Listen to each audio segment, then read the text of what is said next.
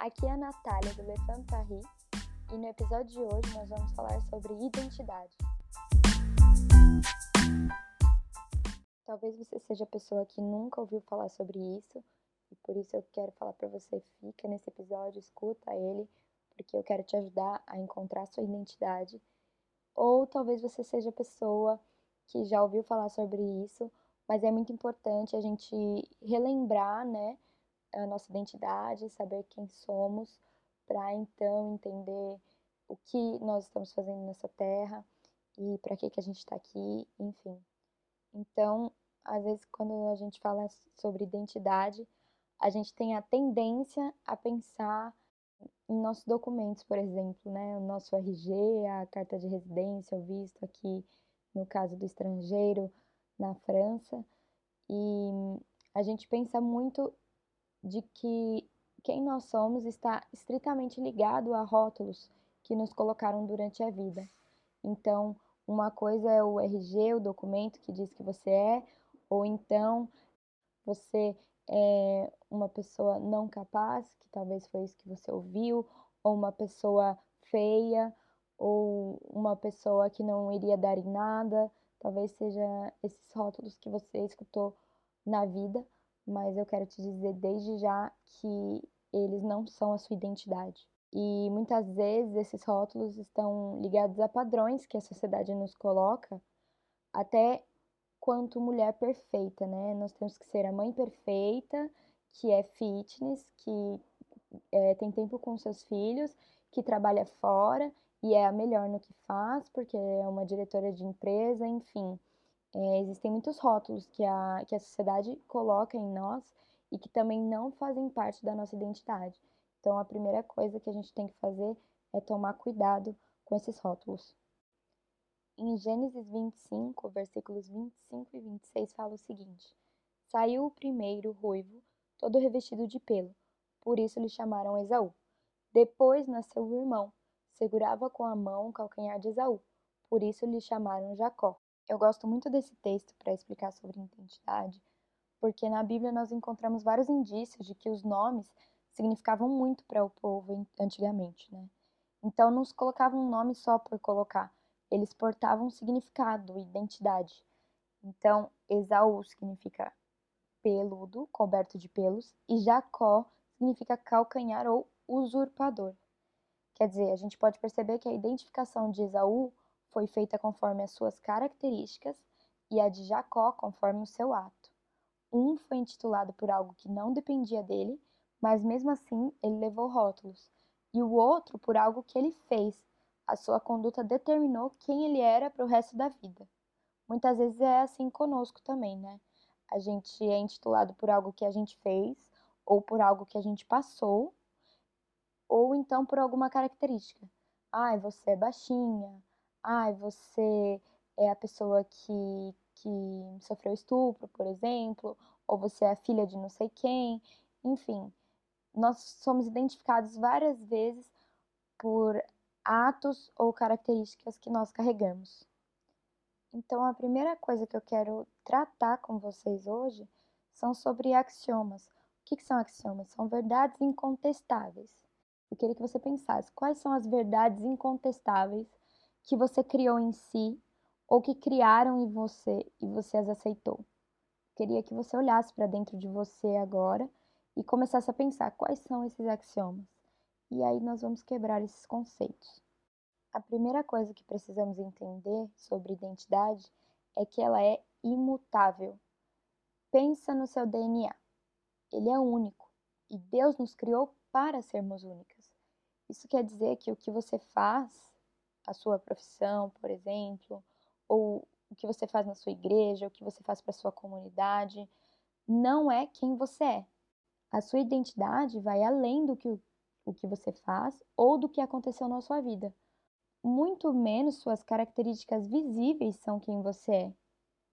Lembra do que eu disse? Foi assim com Esaú e com Jacó. Eles foram rotulados. E talvez essas coisas se tornaram verdadeiras para você a tal ponto que regem a sua vida. Então, ah, você é só uma professorinha, você não faz nada direito, você é muito atrapalhada, Tudo que você pega para fazer dá errado e etc. A verdade é que Deus colocou características em nós que vêm dele, são seus dons, aquilo que pelo qual você se atira mais, no caso da profissão, por exemplo, ou aquilo que nós consideramos defeitos e qualidades.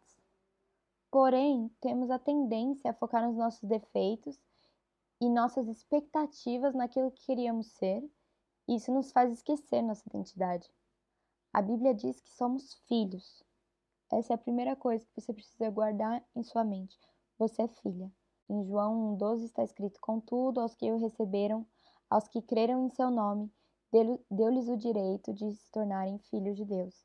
Quer dizer, se você acredita, se você crê no nome de Jesus, você é filha.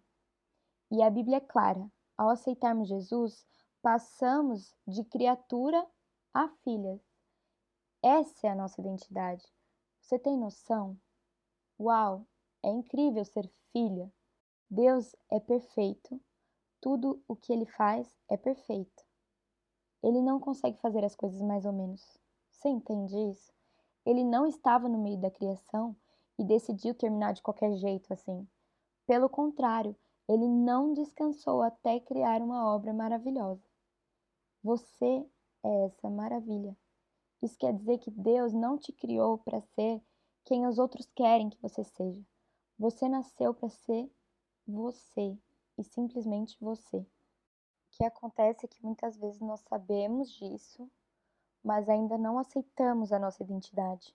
Não aceitar a sua identidade é se direcionar pelo que você faz e não pelo que você é.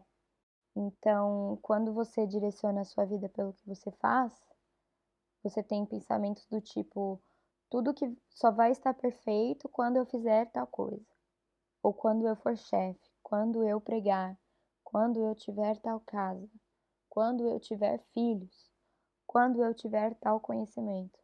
Quer dizer, são pensamentos característicos de quem ainda não aceitou a sua identidade. E não aceitar a sua identidade tem a ver também com não ter recebido de fato o amor de Deus. Porque a nossa identidade está intrinsecamente ligada ao amor de Deus. Enquanto filha, Deus nos ama e nos ama muito, nos ama de maneira incondicional. Deus não coloca condições na nossa vida para nos amar. Nós somos filha e ponto. E talvez você até acredite no amor de Deus, você acredita que é amada, mas você ainda não recebeu esse amor, porque quem recebe o amor de Deus vive a sua identidade. O amor de Deus não está no que você faz, ele te ama porque você é filha. E além de acreditar que esse amor existe, você precisa aceitá-lo. Existe um exemplo que uma vez eu li num livro da pastora Talita Pereira que eu achei muito interessante para a gente entender a nossa identidade. Olha só. Um carregador de água na Índia tinha dois grandes potes pendurados em cada extremidade de uma vara que ele posicionava por trás do pescoço na nuca. Um dos potes era perfeito e sempre se mantinha cheio de água no final do percurso até a casa de seu senhor.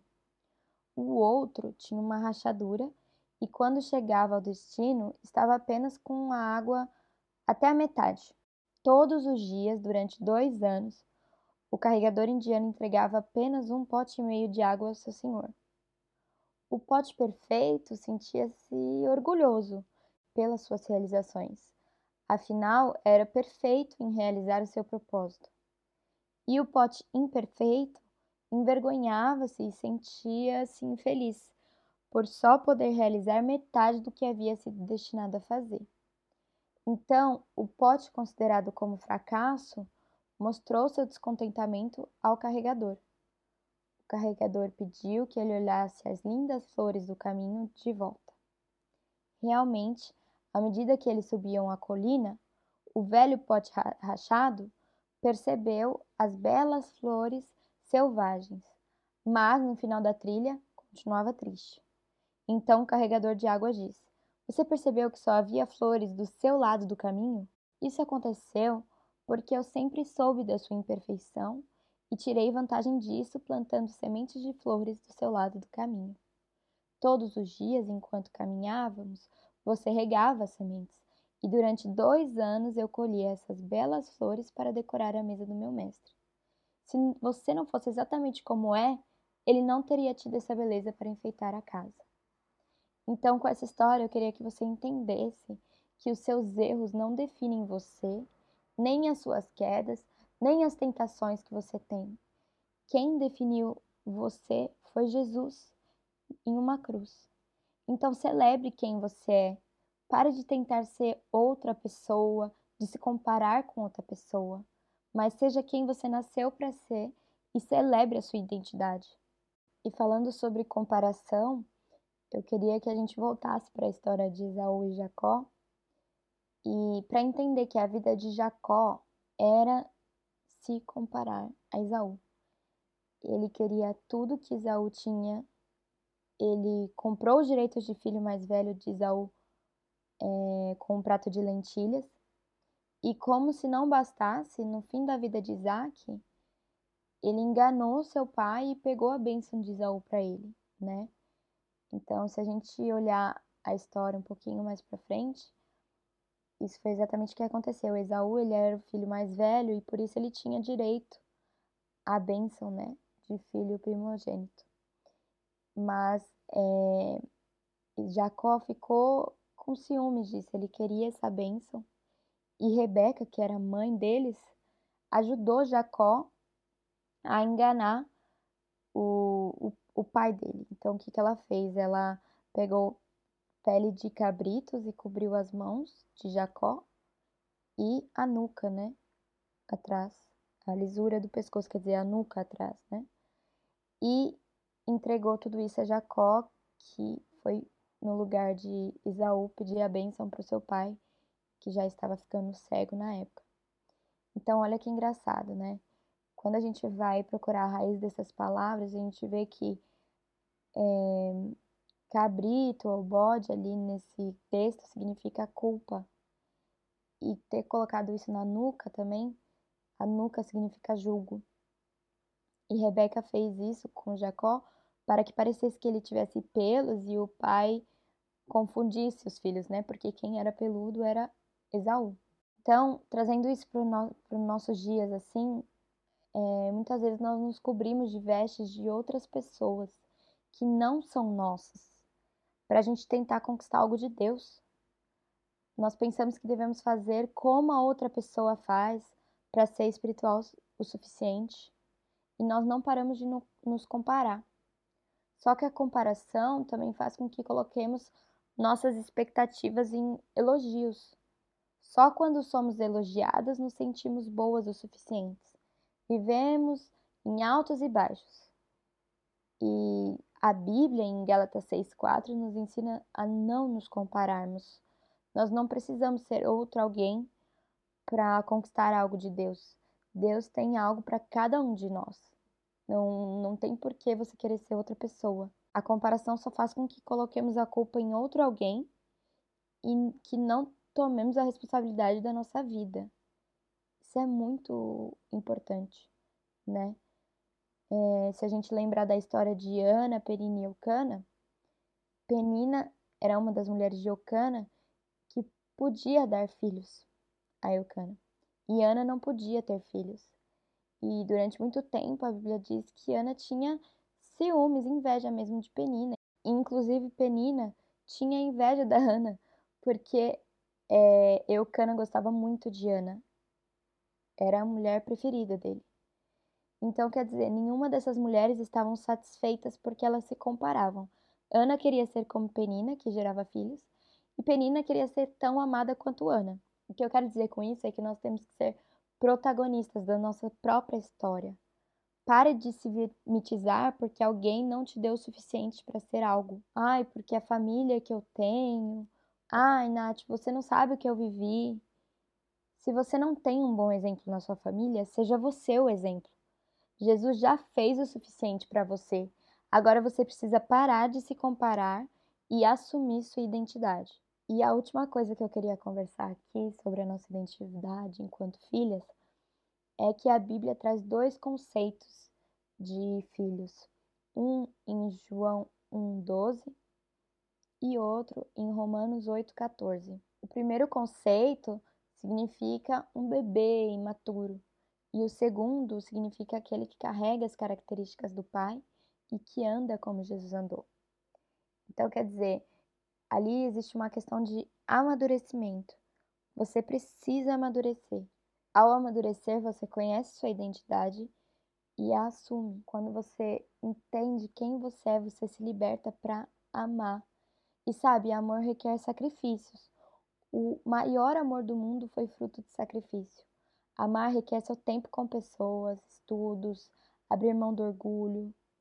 Mas quando sabemos quem somos e para o que fomos feitos, aprendemos sobre o verdadeiro amor. Os sacrifícios são consequências não peníveis, porque as pessoas precisam conhecer o que você nasceu para ser. A gente sempre costuma falar aqui que você não pode oferecer aquilo que você não tem. Por isso, tenha experiências próprias no seu secreto. Não queira viver a vida dos outros. Para você entender a sua identidade, você precisa conhecer quem é o seu criador, né? Algumas vezes que nem eu estava contando lá no começo, para a gente se identificar, a gente vai ver quem é o pai daquela pessoa, para saber quem é aquela pessoa. Agora que você entendeu que é filha, você precisa fazer esse mesmo processo. Você precisa entender o seu pai. Não adianta você olhar para dentro de você, simplesmente, e querer encontrar respostas em você. Elas não estão em você. Você precisa olhar para dentro de você e encontrar o Espírito Santo e ali vão estar todas as suas respostas. Mas para isso você precisa de relacionamento íntimo, secreto, seu. Não é o que você assiste no YouTube, as pregações. Isso não é relacionamento.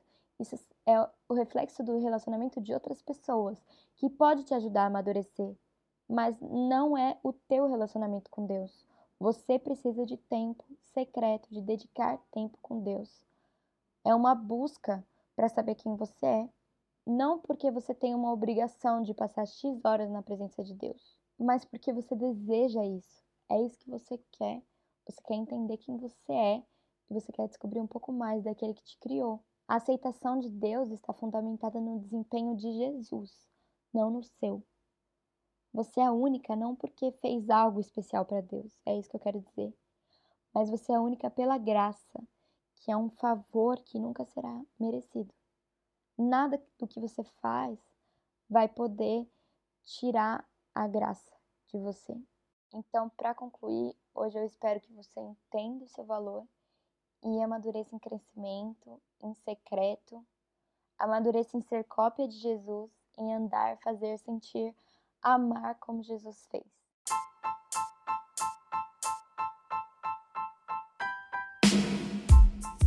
É isso, mulheres. Eu espero que hoje você tenha entendido que você é filha, a importância que você tem para Deus e para esse mundo em mostrar sua identidade. E nos vemos no próximo episódio, então, quarta-feira que vem. Até lá, um beijo.